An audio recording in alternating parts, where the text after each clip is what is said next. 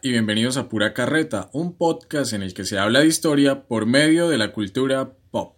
El día de hoy, y como es costumbre, 70 días después de nuestro último carretazo normal, llega el episodio 31 en esta segunda temporada que ha sido un poquito, solamente un poquito extensa.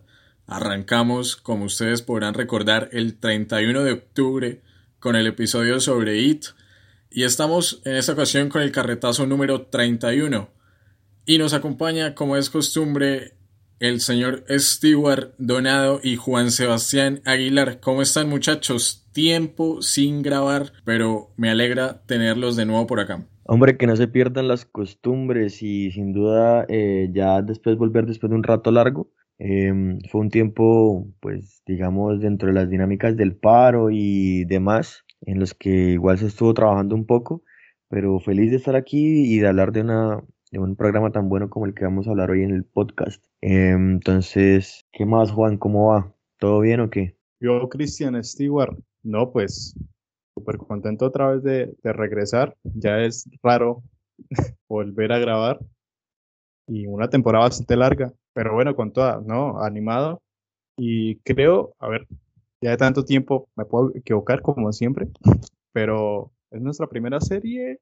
No sé, estoy emocionado, la verdad, pero no estoy seguro. ¿Si es la primera serie? No, en definitiva no es la primera serie. La primera fue precisamente el carretazo número 30 en el que hablamos sobre la serie de animación Primal, pero habíamos llegado como a este acuerdo, ¿no? Los tres, de que los últimos tres episodios de la temporada, los normales, hablo, iban a ser series de televisión, que era un poco un terreno que teníamos bastante descuidado, por no decir completamente descuidado. Eh, y eso nos lleva al tema que nos convoca el día de hoy. Eh, antes de eso, un paréntesis y lo que decía Stewart eh, por encimita, así como que entendamos que pausamos la temporada no porque simplemente quisiéramos, sino porque entendíamos que lanzar episodios, y, no solamente lanzarlos, sino grabar episodios en pleno paro nacional cuando recién empezaba. Recordemos que empezó el 28 de abril, nuestro último episodio normal salió el 30. Era bastante complicado, ¿no? Algunos de nosotros estuvimos muy involucrados y estamos todavía involucrados con el tema del paro, ya dos meses después, eh, aunque ha perdido cierta fuerza, pero sigue ahí el paro nacional. Entonces,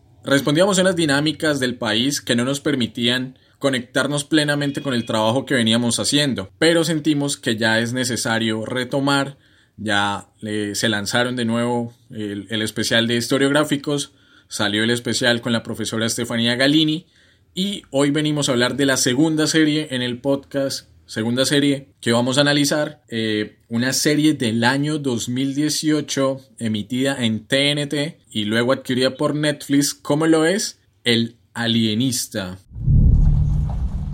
I'm an alienist. That is the doctor. But instead of looking to cure a disease of the body,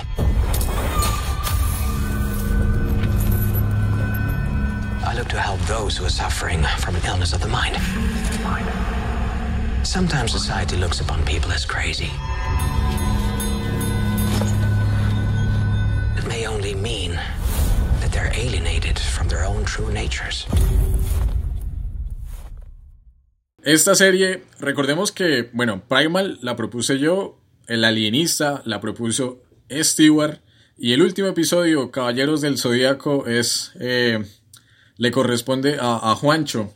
Pero entonces, unos datos antes de empezar a hablar sobre la serie y sobre esta Nueva York de 1896. Como ya lo dije, es una serie de televisión estrenada en TNT en el año 2018. Tiene una segunda temporada que se estrenó, si no estoy mal, hace exactamente un año. Hay que decir que The Alienist está basada en la novela homónima de Caleb Carr, ambientada, vuelvo y digo, en una Nueva York de finales del siglo XIX la novela fue publicada en 1994 y no sé, a mí me gustaría que empezáramos eh, para hablar del alienista por el autor intelectual y material del por qué llegó al podcast. Entonces, señor Stewart, coméntenos un poco por qué traer esta serie al podcast, por qué analizarla y cuáles son esas primeras impresiones que nos dejan estos 10 episodios que podemos encontrar en Netflix. Duración aproximada 45, 50 minutos, la verdad no está mal. Pues, parce, a ver, ¿qué, ¿qué, puedo decir respecto a por qué escogí El Alienista?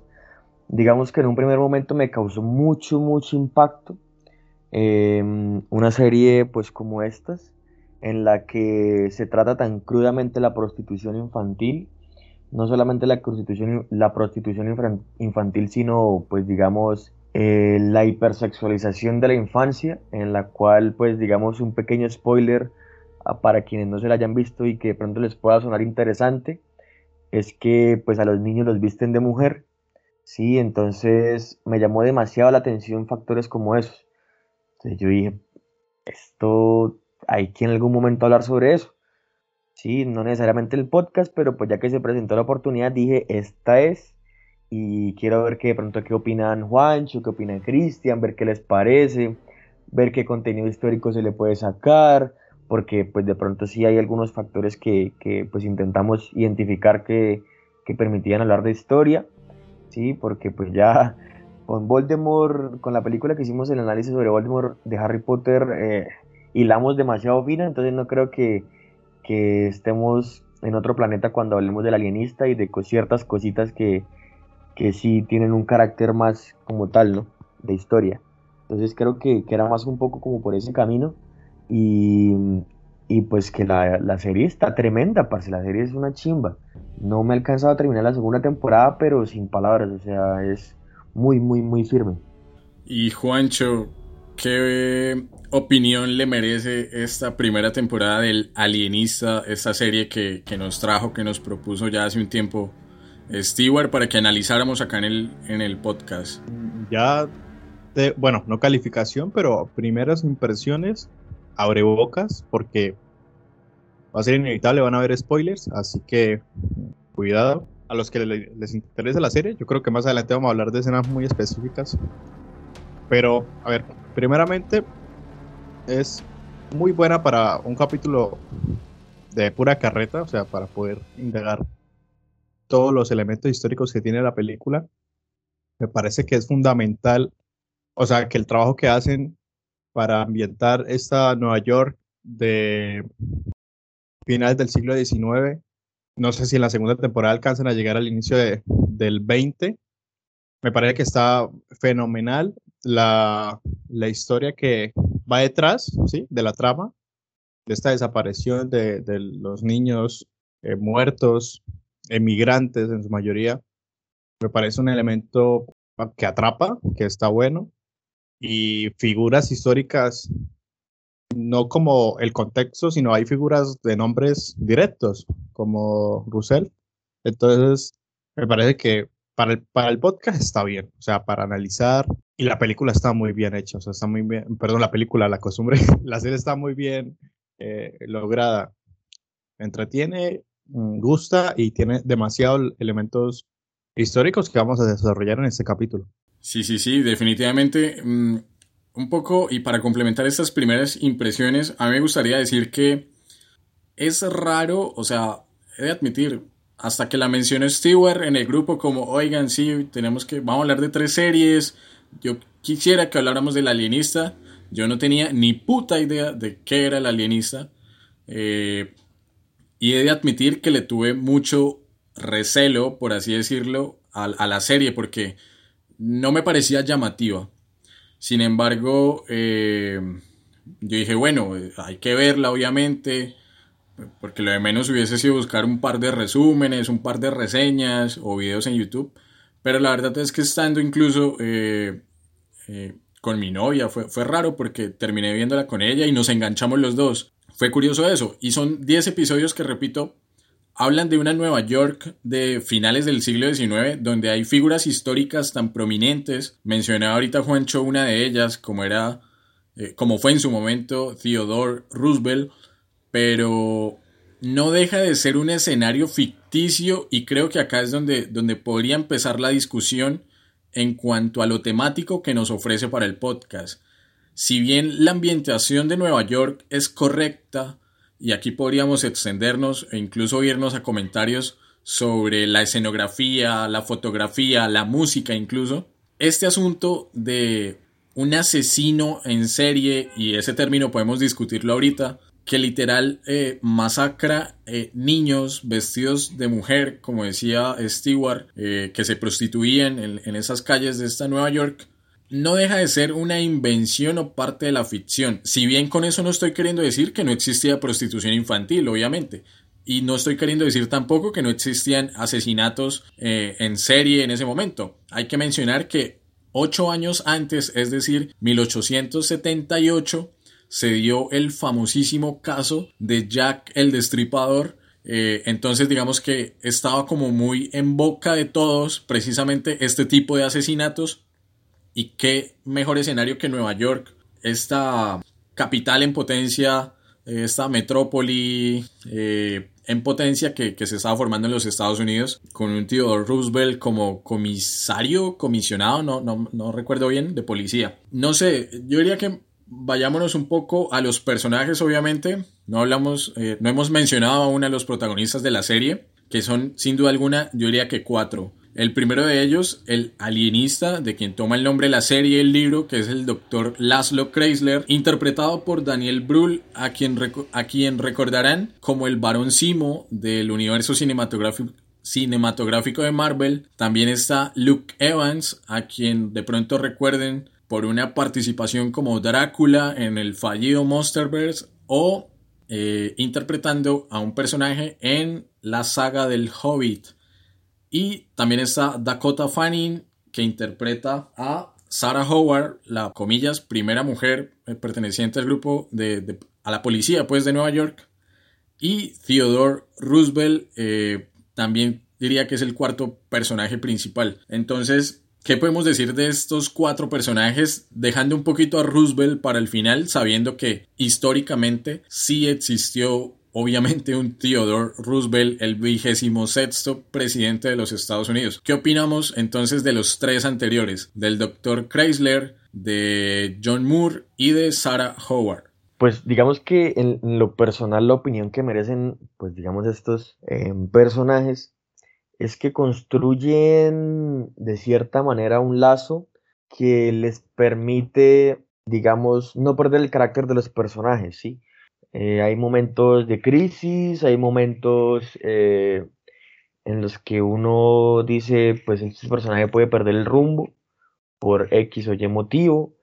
Entonces, pues por lo menos el detective, en su afán de realmente mm, pues digamos, demostrar que es capaz y de que lo tomen en serio, ¿sí? Él pues intenta resolver los casos, termina involucrado mucho más allá, como, tampoco como para mencionar demasiado, del personaje de la chica, que pues me disculparán, pues no recuerdo el nombre, em, en este momento, digamos que, que realmente pues pues a ver, la participación femenina en la serie debería ser obviamente eh, eh, más, ¿no? Digamos que hay, digamos, algunos vacíos que uno puede decir que, que, pues pueden sacarse de ahí, de por qué no hay participación femenina, pero que pues se rescata el hecho de que mencionan o que hacen alusión a que es la primera mujer en la policía de la ciudad y bla, bla, bla, bla, bla, ¿no? Entonces, pues, bueno, es un punto rescatable, pero no es como para halagarlos del todo pero sin embargo es un personaje de carácter, es un personaje que, digamos está enfocado en lo que quiere. Y em, este último personaje, pues, dijimos, pues Cristian mencionaba que dejáramos a Roosevelt para lo último. Este último personaje, digamos que realmente representa pues un poco de autoridad, el cual pues eh, no, honestamente no, sabría cómo caracterizarlo porque, porque pues siento que el, man es algo extraño, ¿no? De cierta manera. Entonces, no sé, desde mi parte por lo menos, no sé a veces cómo interpretarlo, si como que está de este lado, está de aquel. Obviamente, pues, se termina resolviendo el caso y como que quedan como los buenos todos, pero, pero pues es como a grandes rasgos, ¿no? Digamos que igual la invitación, pues, con estos episodios es a que vean la serie entonces ahí estamos dándole como esbozos para que ustedes mismos tengan sus opiniones cuando la vean. Para mí los personajes, ok. Voy a empezar con Sara, que es como, eh, pues, la, la, gente, la policía que está ahí y que en, en, términos de trama, siento que, digamos, lo que dice Stewart sí está bien, pero siento que eh, lo hicieron de esa manera por el mismo contexto del tiempo, ¿sí? O sea, ya tenía, tenía digamos, pocos momentos en pantalla y ni siquiera podríamos decir pocos, pero eran muy contundentes por el hecho de, mm, bueno, verán la serie, pero hay, eh, hay escenas que pega par cachetadas a, a, cualquier tipo, de cualquier categoría, sea hombre, eh, de cualquier poder, sea económico o, o, de líder político, policial, etcétera. Entonces, me parece, pues en ese caso no estoy de acuerdo con Stewart, siento que, que digamos las escenas sí están muy, muy bien logradas. Eh, y ese personaje también da pie a más contextos históricos que se están presentando eh, en esta Nueva York, en esta cosmopolitan ciudad, que se verán en la serie. De John Moore, que es como pues la figura mm, un poco la carismática de, de este trío. Eh, me gusta el personaje como tal, me gusta el desarrollo, eh, para recordar que a estos personajes se los muestran ya, o sea, de totas, de impacto no es que nos narren la historia, sino a partir de esa primera impresión se empieza a construir un, ideal de qué tipo de personas son.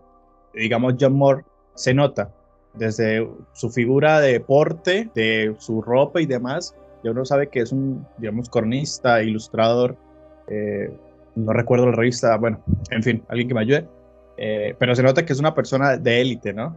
Es una cuestión económica. Y ¿Por qué dejé de último a nuestro protagonista de por sí, que me parece que no es protagonista? Yo creo que el grupo en general, que nos van, que nos van sobrando, digamos, estos dos detectives que de pronto hablaremos más tarde, que se supone que son como secundarios, pero para mí son vitales, porque dan la figura del extranjero, que es muy importante para la misma serie, es el doctor Laszlo.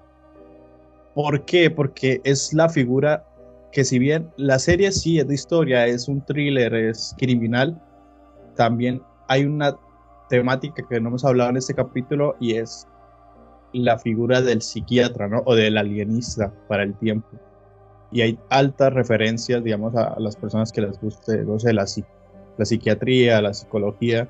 Es el personaje que, que guía y centra este tipo de trastornos o comportamientos. No soy un experto, perdona ahí si me equivoco, pero que nos guían, supongo que en esta línea histórica que va enfrentando como eh, algunas disciplinas que se están mostrando, ¿sí? Y que pueden ser viables para otras eh, cuestiones. Parece que es una figura principal y, y, es un elemento también que podemos analizar bajo la historia. Eh, a partir de, digamos, la psiquiatría criminal. Entonces, es un gran elemento que le da demasiado, demasiada fuerza a la, a la serie. A partir de, estos estudios que hace el profesor, pues uno va diciendo, ok, esto sirve para, digamos, el, el delincuente, bueno, el asesino, el delincuente. El asesino no lo hace por, por matar, sino tiene un ritual y lo que se va desarrollando más adelante en la, en la serie, parece que es vital. Y ya como personaje, pienso que es bien logrado. Eh, por ahí vi un par de reseñas en internet que los que habían leído el, el libro eh, dicen que este doctor en, en, físico, o sea, en la lectura, es como un Doctor House de la época. Y acá lo vemos como, eh, no sé, sarcástico y demás, eh, sagaz. Yo siento que en la serie cierta, tiene esos ciertos comentarios como Doctor House, pero es como un Doctor House como sentimental, apasionado. Supongo que en eso de eh, tuvieron un quiebre pero a mí me gustó el personaje como tal. Y sus traumas. Y por un momento, alto spoiler, pensé que era él. el asesino. Pero bueno, ya no me adelanto. Bueno, si, si llegáramos a esa pregunta. Eh, pero no, mentiras. Eh, organicemos ideas. Primero voy a lanzar como mis comentarios frente a los personajes en sí y ya luego entramos a la trama de la serie y precisamente todos estos asesinatos eh, en serie de niños prostitutos en Nueva York. Frente a la figura de Sarah, de, Sarah Howard, interpretada por Dakota, a mí me gustó en algún momento pensé que respondía a la ficción, ¿sí? Pensé que era eh, un simple recurso de guion, ya sea de la serie o del libro, pero investigando luego y buscando cierta eh, información para la grabación precisamente de este episodio, resulta que sí hubo en el año de 1895 la primera mujer en el cuerpo policial de Nueva York, solo que se llamaba Minnie Gertrude Kelly. Lo curioso del asunto, uno podría decir, es una lucha precisamente en un contexto en el que la mujer estaba exigiendo votos, eh, el derecho al voto, ¿no? Y de hecho en la serie se ve porque habían protestas, pancartas por ahí de, mujeres exigiendo esto. Y uno diría, mm, qué progresista fue Roosevelt al contratar una mujer como su secretaria en la policía de Nueva York. Pero cuando nos vamos a los datos eh, reales nos damos cuenta, y acá es eh, pues información para la gente que nos está escuchando, que se contrató a esta mujer, a Minnie, no por el hecho de ser mujer y por darle un espacio como mujer dentro de la policía, sino simplemente porque su salario era mucho menor que el de los hombres. Mientras ella cobraba 1.700 dólares, los hombres cobraban 2.900. Entonces, ¿hasta qué punto sí es una lucha? Obviamente sí tiene parte de ganancia, pero ¿hasta qué punto eh, la lucha sigue estando inacabada en ese momento, ¿no? Eh, situándonos en un contexto de, finales del 19. Eh, pero lo que decía Juan, me parece que es un personaje fuerte, tiene sus momentos, a pesar de que Laszlo es un, o sea, literal es el más loco de la serie, a veces su ego intenta imponerse, ella no se deja, no se lo permite. Me parece que es un buen, buen, buen personaje. Creo que se desarrolla más en la segunda temporada, creo. Creo, no estoy seguro. En cuanto a Moore, es curioso, el, periódico para el que trabaja es el New York Times. De hecho, no sé ustedes, pero la escena, o sea, bueno, la serie tenía que arrancar sí o sí con una escena supremamente fuerte para enganchar, ¿no? Y es cuando nos muestran el cuerpo de este niño en el puente de, Brooklyn, si no estoy mal, eh, que está en construcción, o está recién terminado, no sé. Eh, mutilado, sin ojos, desgarrado, desnudo, vestido de mujer. Bueno, en fin, es, es fuerte, siento que es como el polo a tierra de, Chrysler y de pronto para allá va el comentario precisamente sobre Laszlo y es que me parece que toma muchísimo de esta, ¿cómo decirlo? De esta dualidad de personajes que en su momento creara eh, Arthur Conan Doyle con Sherlock Holmes y con Watson. Eh, indudablemente uno, si uno habla del género eh, detectivesco o policíaco, uno siempre se va a remitir a Sherlock o a figuras como las que en su momento creó Agatha Christie con Hércules Poirot. Eh, es difícil porque, bueno, lo digo a modo personal, para mí durante la serie fue difícil no dejar de verlo como un Sherlock, ¿sí? Sin embargo, al final uno entiende, y creo que es el punto que tenemos que resaltar, la preocupación de Laszlo, de Chrysler, es el tema mental. Estas conductas criminales que estaban como recién empezando a ser parte de, oiga, puedo declarar a este tipo como un psicópata y puedo probarlo ante un juzgado, ante un juez, pues, ante un, eh, un jurado y todo este asunto es, era complicado en su momento. Nunca pensé que fuera el asesino, me pareció un buen personaje, de por sí Daniel Brühl es un muy buen actor, y en cuanto a Roosevelt, es con quien más problemas tengo, porque si nos hablan de una Nueva York de 1896 y un par de años después Roosevelt fue elegido, ya lo dije, el vigésimo sexto presidente de los Estados Unidos, ¿qué spoiler nos quitó Panamá? No, no me cabe en la cabeza que ese tipo al que literalmente se comían los policías eh, de labia, o sea, la, presencia de Roosevelt en la policía no intimidaba, ¿no? Y no solo por el físico, sino porque la misma corrupción que había en la policía de Nueva York era incluso más grande que él. Y fue algo de lo que él intentó atacar cuando fue comisario, comisionado, no recuerdo, que fue esta, esta corrupción. Pero a mí no me cabe que años después ese mismo Roosevelt, como lo pintan en la serie, haya sido parte de la guerra eh, contra España y haya eh, literalmente presionado para la separación de Panamá entre otras cosas que hizo como presidente, que, spoiler, Roosevelt era historiador y el autor de la novela, Caleb Carr, también era historiador. Entonces estamos entre colegas y no sé ustedes si tienen algo más por decir eh, como tal de los personajes o pasamos directamente a hablar de la trama y de los asesinatos y sonrisas plateadas que hay por ahí rondando. Cristian, yo de pronto dos, cosas. Eh, bueno, yo me enganché tanto que me di como el, primer capítulo de segunda temporada porque no sabía que había segunda. Entonces, yo creo que el personaje, o sea, como personaje en la serie, Roosevelt sí se va a desarrollar más, porque ya en la segunda temporada empiezan a darle más protagonismo desde incluso la primer capítulo muestran este tipo de enfrentamiento con la guerra de España. Eh, entonces yo creo que ahí va a empezar a sacar lados más, más fuertes, ¿no? Para lo que hizo después. Y, la otra cosita, el personaje igual. Usted ve una foto de Roosevelt y del actor que no recuerdo quién es. Pues a mí me parecen idénticos. Ah, sí. Pero sí, Están, iguales.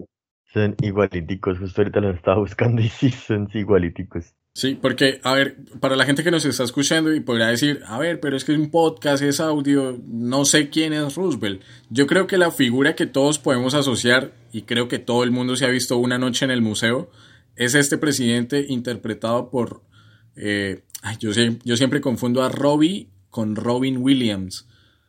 No recuerdo cuál es, creo que es Robin. ¿Con el cantante? con el cantante. ¿Cuál es el, cantante? ¿Cuál es, el cantante? Pero ¿cuál es el cantante? ¿Robbie o Robin? Robin era el actor, ¿no? El actor es Robin. El que se suicidó, Robin. Robin Williams en Una noche en el museo interpreta al presidente Roosevelt y se le ve siempre con el uniforme, montando su caballo, con el monóculo, eh, que de hecho en la serie ya todavía tiene gafas. Entonces, eh, es este presidente del que estamos hablando en su momento, obviamente un par de años antes, precisamente de ser elegido como presidente de los Estados Unidos. Pero sí, físicamente calcado, el bigote y todo. Y, yo creo que, hay cositas como por, pues ya como, como pues saltando a, a lo que es como tal el, la serie, la trama, el, el por qué llegan a cierto punto. Y, es una serie cruda, pues de cierta manera es cruda porque de todos los temas que habla, o bueno, de, la trama principal y de cómo la muestran, no sé hasta qué punto, pues, una serie ahorita, obviamente no es contenido para pues, menores, ni para niños, ni nada de eso, pero, pero pues me gusta mucho como, como que sea así. En, en general lo he dicho a lo largo del podcast que, que a veces me impresionan las series que son así porque lo, lo moralmente correcto, lo políticamente correcto ahora, pues no es mostrar absolutamente nada de eso porque hay gente que pues se puede impresionar, se puede una cosa y la otra. Pero por lo menos el que, el que hablen tan crudo acerca de cómo se prostituyen los niños, me parece un tema delicado de tratar con pinzas y que, y que lo hicieron muy bien. No sé a ustedes de pronto cómo les parezca eso de cómo presentan esa prostitución en, niños, ¿no? Ni siquiera en hablar de adolescentes, ¿no? En niños. Sí, no, es complicado. A mí me parece sumamente complicado, en parte porque yo en algún momento, y, creo que es parte también de los spoilers de esta primera temporada, tenemos un presunto asesino que literalmente lo eliminan, creo que en el quinto capítulo, si no estoy mal, que es este hijo de una familia rica, adinerada, que tiene la sonrisa plateada, ¿no?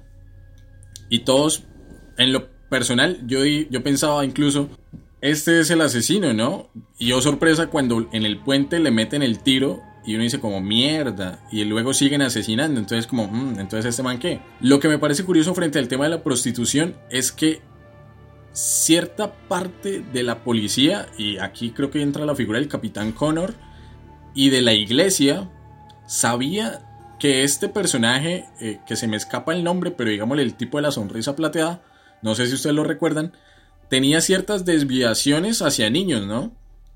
Que no sé si eran el asesinato, obviamente no lo eran porque luego encuentran al asesino real, pero aún así la policía y la iglesia preferían evitar escándalos por proteger el buen nombre de esa familia, que era parte, no recuerdo cómo decían, de los 400 y que tanto le había aportado a la construcción de, de Nueva York. Es crudo obviamente porque se ven los burdeles, se ven eh, a los niños siendo cosificados, siendo objetos de deseo sexual. Es difícil. otra cosa que a mí me parece valiosa de eso, más allá de que es un tema que indudablemente puede generar morbo, y morbo lo digo bien, o sea, morbo no sexual, sino morbo de, del boca a boca en cuanto a habladuría, ¿no? Eh, pero que se veía muy normal, veo yo, o eso trato de mostrar la serie, en, esta ciudad, en este periodo histórico. Otra cosa que me llama la atención, y, con Juan de pronto, no sé si quiera lanzar un comentario después, es el origen de estos niños y es el hecho de que sean inmigrantes. Hablamos de una Nueva York, ah, bueno, y de Estados Unidos en general a finales del 19, que tenía los mayores índices eh, y números de recepción de inmigrantes precisamente allí en Ellis Island, cerca de la Estatua de la Libertad. Y es que el primer asesinado, bueno, que muestra la serie, es este chico Giorgio Santorelli, de origen italiano. De hecho, luego vemos a la familia literalmente en la inmunda. No sabemos por qué huyeron de Europa, pero definitivamente en Estados Unidos no les estaba yendo bien. Tanto así que por cuestiones familiares y por cuestiones sociales, Giorgio tuvo que entrar a la prostitución, a este trabajo y a, recaudar un par de dólares. Eh, sin duda alguna es difícil, no sé, yo también en algún momento pensé que el responsable era la policía en sí y yo dije, mierda, eso es como si hubieran hecho una serie de la comunidad del anillo, ese escándalo que hubo aquí en Colombia, pero en el 19. Difícil es y las escenas, eh, digamos que no se limitan en mostrar... Eh, lo crudo que eran los asesinatos, ¿no? Cómo le sacaban los ojos, arrancando corazones, eh, cortando manos. Difícil, ¿no? Difícil. Sí, o sea, sí, o sea, tiene elementos muy fuertes, sobre todo, pues, ver a niños en, en ese estado. Hay, hay escenas muy explícitas, y no estoy hablando de, desnudos, sino porque no puedo, no, no, no creería que eso se puedan hacer ni justificándolo a partir de una serie, la verdad no, lo desconozco, pero digamos hay una escena que nuestro, uno de nuestros protagonistas, el galán, que ahora se me olvidó el nombre, eh, bueno, el galán, está haciendo la investigación en ese tipo de burdel y lo coquetean y pues, pues abusan de él porque lo drogan. Pero ¿quiénes? Niños. O sea, hay elementos que uno cuando lo está viendo llega a, ser, a llegar a ser incómodos. Y frente a lo de la inmigración, siento que es un elemento mm, vital eh, para otro contenido que puede ser extraído de la serie para hablar de la historia. Y sí, siento que muy bien logrado, que claro, una de las víctimas es inmigrante, pero también los escenarios que nos muestran sin plasmarnos un texto ahí, eh, siento que es suficiente para llegar eh, a lograr entender la problemática migratoria que tenía Nueva York en este caso en, la isla Ellis. Para que se den una idea, digamos, en la actualidad, donde está la Estatua de la Libertad, por lo mismo, de los inmigrantes, pues entre 1892, donde nos estaban plasmando, al menos el inicio, e incluso antes, y hasta el 54, eh, pues fue la apertura de la entrada a Estados Unidos para más de 12 millones de inmigrantes. Es una locura de personas y se estima que 100 millones de estadounidenses descienden de esos inmigrantes de ese periodo. Entonces, la gran América que se creen transnacionalistas, pues hay un gran, gran porcentaje de inmigración ahí. Y es, no sé si lo han visto en otras películas para que tengamos una idea así de altas referencias, casi sacadas de la mano.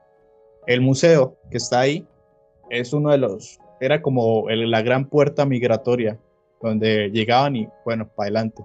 Porque ni siquiera los negaban, si los negaban los dejaban, los tiraban al mar, a ver si se ahogaban. Pero es un elemento que toca rescatar, que la serie no la da y que puntos extra, al menos por mi parte, para el alienista. Y, y, bueno, digamos que, que pues al menos la, la, la crudeza de esas escenas refleja un poco pues eh, ciertas otras cosas, ¿no? Como la dinámica en general de la serie. Y que se vean sitios tan emblemáticos, ¿no? En una, en una estructuración de una ciudad de, de pues, Nueva York que, que, pues está cambiando, está pues modernizándose, no sé, no sé si ese concepto quepa ahí, no sé si de pronto queda algo anacrónico, no sé si pues, bueno, ahí, ahí esa discusión se puede dar o no. Eh, yo creo que, el, avance de la serie es hasta estrepitoso. No sé si les parece de pronto el, el, cómo presentan ciertas cosas, porque Juan lo mencionó al principio, ¿no? Hay, hay un momento en el que los personajes se nos muestran, ¡pum!, de totazo. Eso fue de una vez y este es este, hace esto, eh, consume esto, tiene problemas, esta es esto, es la primera mujer, Sara es yo no sé qué. Entonces es bastante estrepitoso y acelerado el ritmo de la, de la serie en general, ¿no? Entonces, digamos, los hechos ocurren como, como tan rápido, como tan en la incertidumbre, que yo creo que eso lo termina enganchando a uno. Y el argumento, y juegan muy bien con ese argumento y con esa, y con ese, digamos, con ese énfasis de todo muy acelerado. Cuando, pues digamos, em, escenas tan explícitas como la que mencionaba Juan, ¿no? La de, la de cuando dopan a, uno de los personajes principales que hacen la investigación, que tampoco recuerdo el, nombre, que creo que fue Moore, si no estoy mal, al que, al que dopan. No sé si de pronto ustedes sí recuerden eso específicamente, pero creo que fue Moore el que dopan. Y bueno, o sea, la, la policía tampoco es como que no participe de esas dinámicas y muchos sí, sí están ahí, tienen sus códigos, supuestamente lo sacan, pero terminan trasladándose a otros espacios. Y, y, la serie es muy acelerada como tal en general, ¿no? Entonces yo creo que eso lo termina enganchando a uno y juegan muy bien con eso. No, y es que la serie es tan acelerada que lo que yo decía ahorita, o sea, ¿cómo es posible que llegamos al quinto, si no estoy mal, episodio, sexto tal vez, y literal, entre comillas, nos están mostrando al asesino, este tipo de la sonrisa plateada, o sea, yo dije como, mierda, no entiendo, me lo muestras desde la mitad de la serie, la mid-season, ¿Y qué van a pasar en el resto de episodios? ¿Qué va a pasar? O sea, el tipo se escapa, el tipo va a seguir asesinando. Por eso yo que, y, me pareció un buen giro argumental, el hecho de que era como una persona sobre la cual caía la sospecha, pero en definitiva no era el asesino. Eso es interesante. Supongo que la novela está más desarrollado y, e incluso puede ser mucho mejor. Eh, y eso responde a lo, a lo que vienen diciendo ustedes dos, eh, este ritmo frenético de la serie en el que literalmente cada detalle, desde el tipo de escritura del asesino en la carta hasta las fechas del calendario cristiano, o sea, todo literalmente servía de, mm, a ver, no voy a decir evidencia, pero servía como un argumento en, en todo el hilo que estaban tratando de armar Chrysler con algunos momentos de flaqueza que, él tuvo. Y el más importante diríamos acá, spoiler, que es cuando el capitán Connor asesina literalmente a, una de sus protegidas como lo es Mari, una mujer de procedencia, de origen, perdón, eh, indígena. Entonces es difícil, sin duda alguna es bastante, bastante frenética la serie y con esto quisiera preguntarles, Stewart de pronto ya dijo una, pero no sé si tenga otra. ¿Cuál fue la escena que ustedes dijeron, mierda, qué bien hecho quedó esto, un 10 de 10? Bueno, mientras que piensa Stewart, porque yo también estoy echándole cabeza. Hmm, eh, escena favorita, hay algunas que son impactantes, pero hay una que me gusta mucho, no por lo que está sucediendo, sino por cómo, cómo la plasman, es el asesinato en estos baños colectivos, ¿no? O compartidos. De que al niño, que la verdad se me olvida el nombre, perdón ahí, le, roban el dinero y uno de los niños es asesinado por el malo de esta serie. Todo este, este encuentro con el asesino, el niño, eh, los dos desnudos mientras que lo está cuchillando, eh, y cómo su compañero ve la escena y sale corriendo cómo lo dejan en, en, estos baños, en esta clase como de pozos, piscinas, eh, véanlo como, como gusten, y dejan el cuerpo ahí como siempre los dejaban, eh, sin ojos, sin corazón, sin un brazo, sin una mano. Eh, siento que es como la primera escena hasta el momento que nos muestra cómo lo hacía el asesino. es una de las escenas, pues no finales, pero de capítulos adelante que me impactó. Y una ahí rapidita, que no me la esperaba, que Cristian ya la ha dicho como dos veces. Pues sí, es cuando matan al presunto asesino y uno queda como, eh, hola, ¿y ahora qué van a hacer? Yo diría que esa, de tantas, muchas que tiene la serie.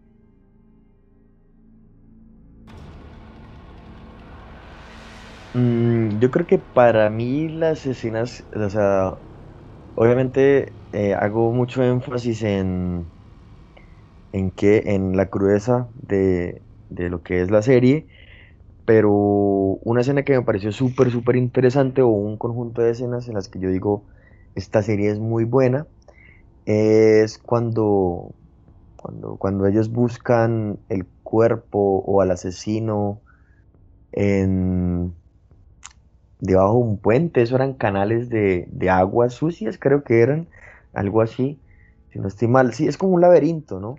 En el cual esto, hay, como, es que no, recuerdo que es como alguna aparición, no lo tengo bien presente en este momento, que, que se le hace a uno de los personajes y dice, creo que está ahí, vamos a buscarla y se meten y con el perro y uno de los policías y, y, yo dije, todo lo que ha tenido y este ha sido los momentos medianamente más en calma y igual me sigue intrigando e igual me sigue llamando la atención, igual me sigue teniendo en suspenso.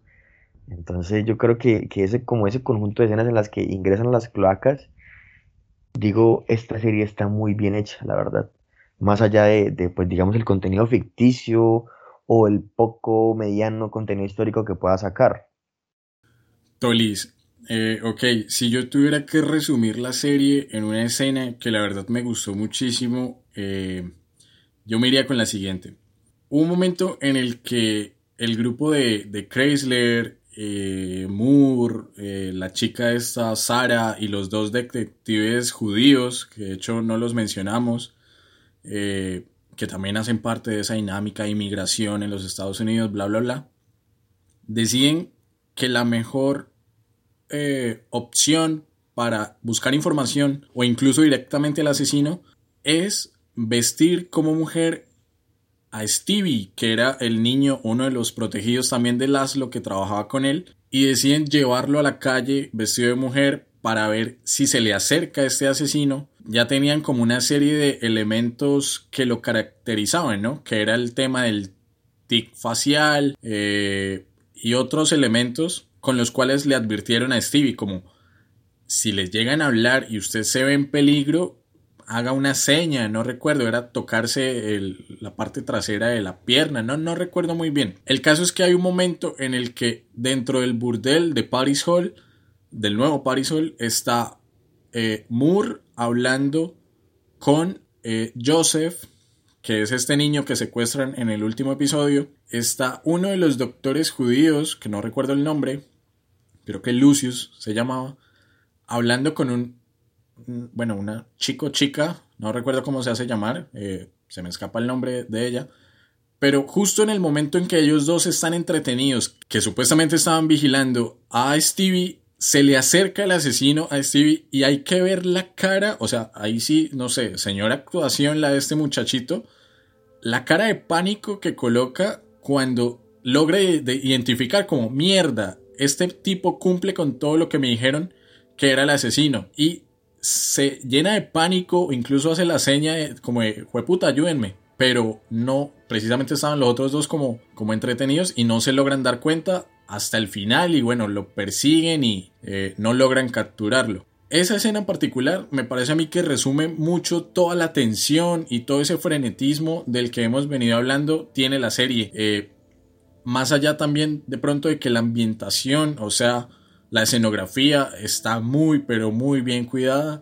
No es fácil hacer una serie con un Estados Unidos de, los, del siglo XIX. Eh, es complicado. Entonces yo, yo me quedaría, la verdad, con esta escena. Me parece muy, pero muy buena.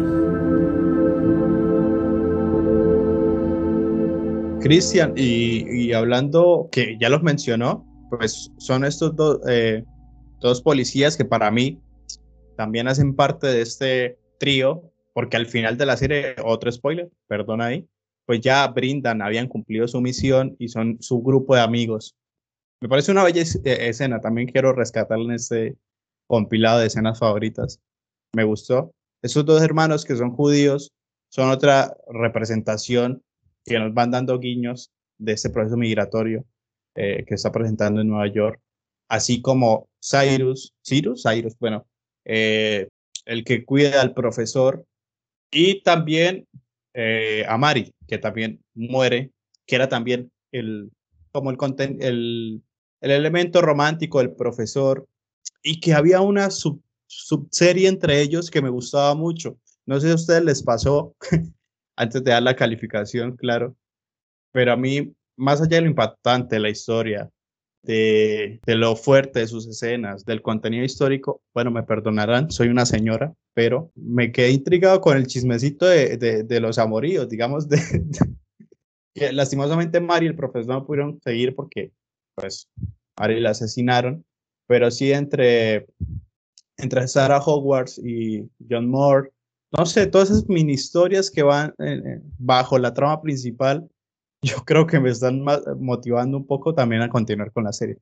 Por supuesto, pues todo el resto de elementos de la carga eh, de la misma.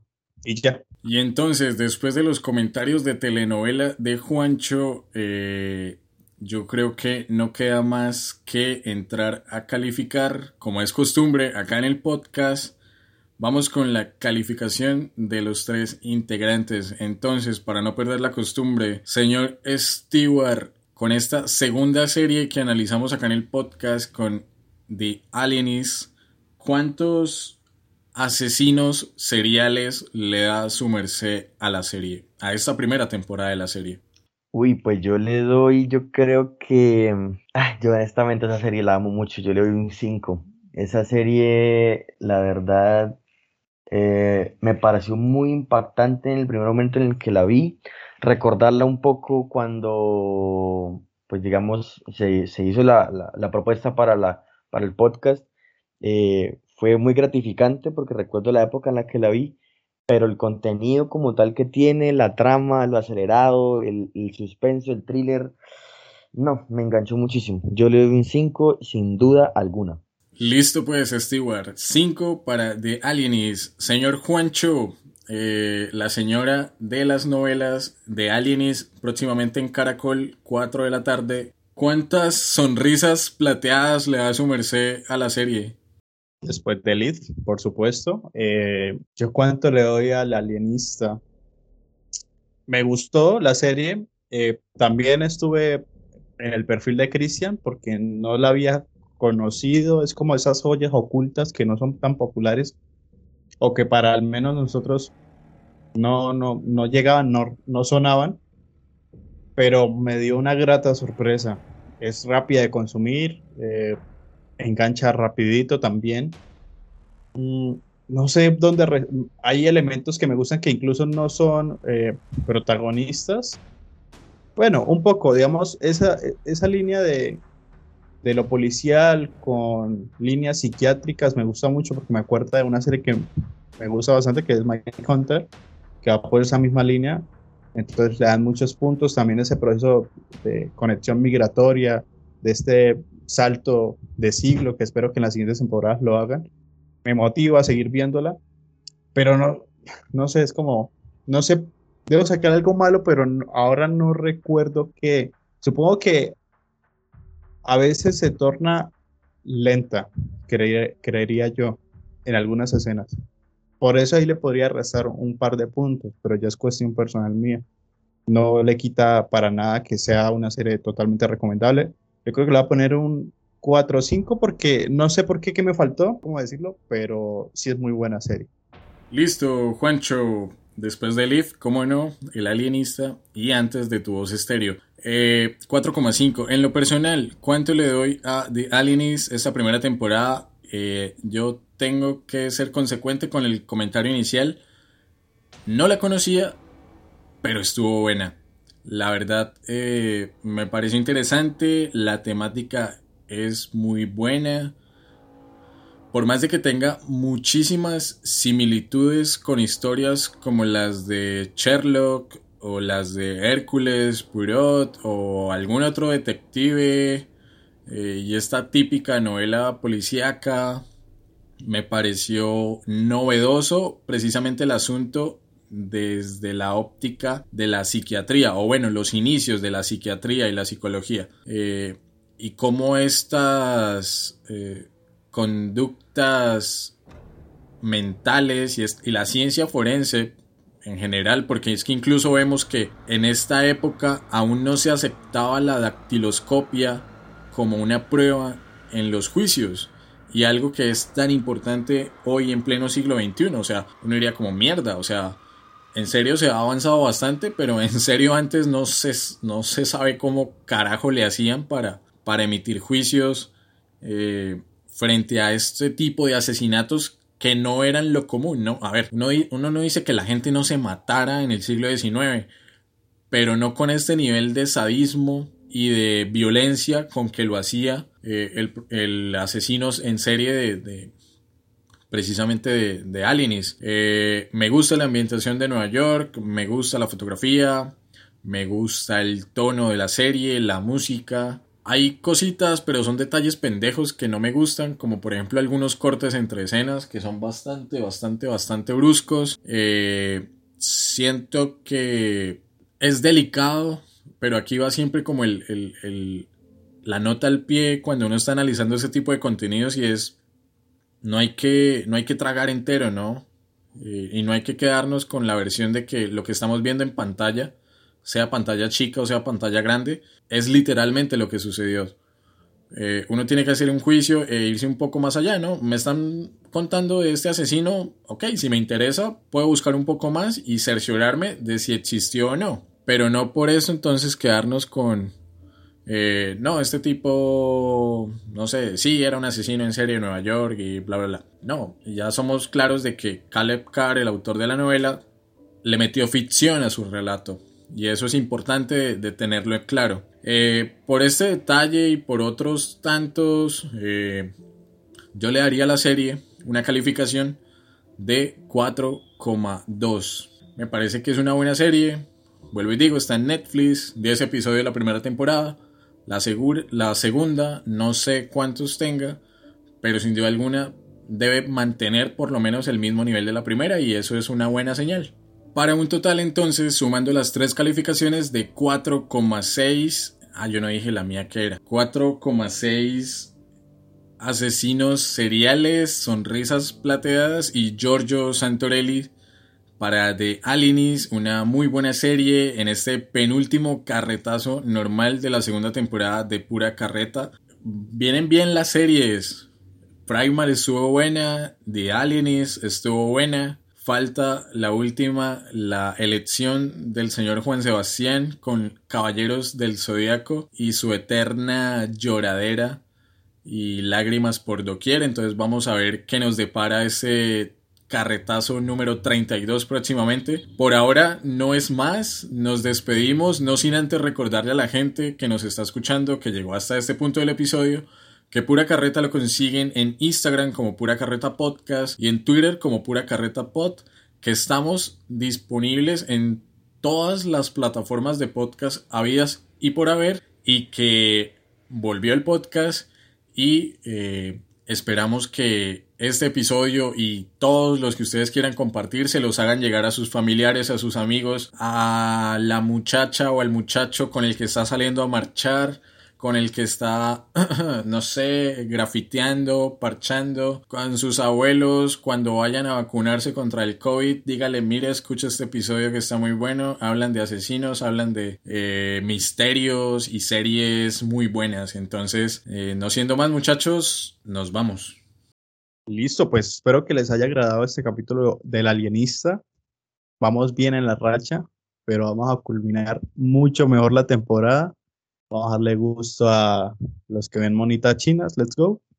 Pero también un clásico de la animación, los carros del zodiaco, todos los noventeros van a recordar estos guerreros de los astros, melancólicos, apasionados por lo que hacen y por sus discursos poéticos cuando batallan eh, seguro le vamos a sacar bastante contenido histórico y vamos a darle duro a la astrología. Vamos a hablar sobre nuestros signos, traigan las carticas, vamos a predecir el mes. Recordemos que estamos en el mes de cáncer, eh, alineado con Mercurio, que nos sirve para la prosperidad, la positividad. Mejor dicho, eso va a tener de todo el capítulo de, los caballeros del zodiaco, así que los esperamos. Estén atentos, vayan adelantando los capítulos. Es la saga de las casas del zodiaco se lo dejo de tarea y estamos hablando. Chao, chao. Y no siendo más, como dice el padrecito Diego Jaramillo, Dios mío, en tus manos encomendamos este carretazo 31 sobre The Alienis que ya pasó y el próximo sobre los Caballeros del Zodíaco que ya viene. Nos vemos.